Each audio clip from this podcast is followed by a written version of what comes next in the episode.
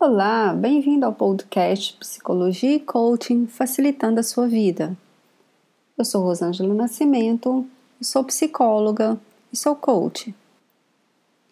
E no áudio de hoje, da série Psicologia no Emagrecimento, cinco dicas para você começar a semana mais focado no seu emagrecimento. Bom, no final de semana a rotina sempre muda. São outros horários para acordar, outros para dormir você não faz as refeições tão certinhas, tão nos mesmos horários como durante a semana, e aí chega segunda-feira e você vai se pesar. Ai ai, a velha e sempre briga com a balança.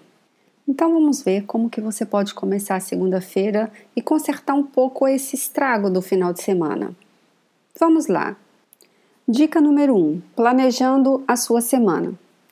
Para você fazer um planejamento bem elaborado, leve em consideração alguns fatores.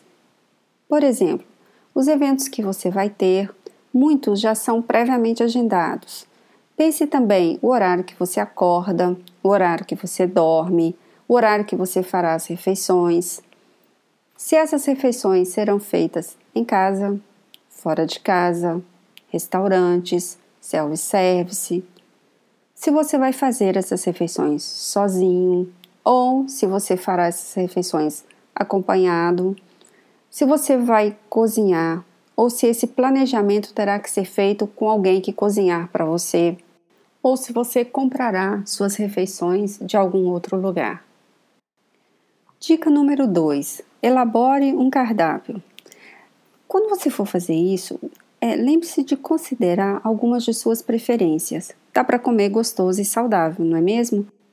Seja criativo. Obrigar-se a comer somente o que você não gosta, só porque está na moda, é uma porta aberta para as escapadas, as famosas autossabotagens. Outro detalhe: não espere que todos queiram comer a mesma coisa que você. Lembre-se, quem está se reeducando, quem está querendo emagrecer é você. Se você encontrar um aliado, perfeito. Mas se não, mantenha-se no foco. A prioridade é sua. Dica número 3. Bom, agora que você já planejou, já elaborou o cardápio para a semana, faça uma lista de compras e compre. Agora um lembrete bem importante. Quando for fazer suas compras, siga rigorosamente a lista. Quem nunca foi no supermercado e voltou sem a metade da lista e com várias coisas que não estavam na lista. Uma dica importante nesse caso é ir ao supermercado depois que você comeu. Já está provado que quem vai ao supermercado de estômago cheio resiste muito mais às guloseimas. Dica número 4. Leve de casa o máximo de refeições que você puder. Além de você economizar na quantidade, poderá caprichar na qualidade e muitas vezes é bem mais econômico. E a dica número 5, e não menos importante, mantenha algum alimento saudável e em pequenas quantidades na bolsa, no carro, na gaveta do escritório. Isso vai te ajudar quando a fome chegar antes da hora que você planejou comer.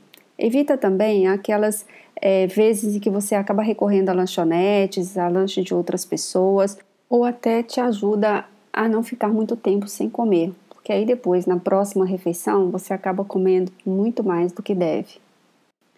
Bora colocar em prática? Espero ter ajudado. Um abraço e até o próximo.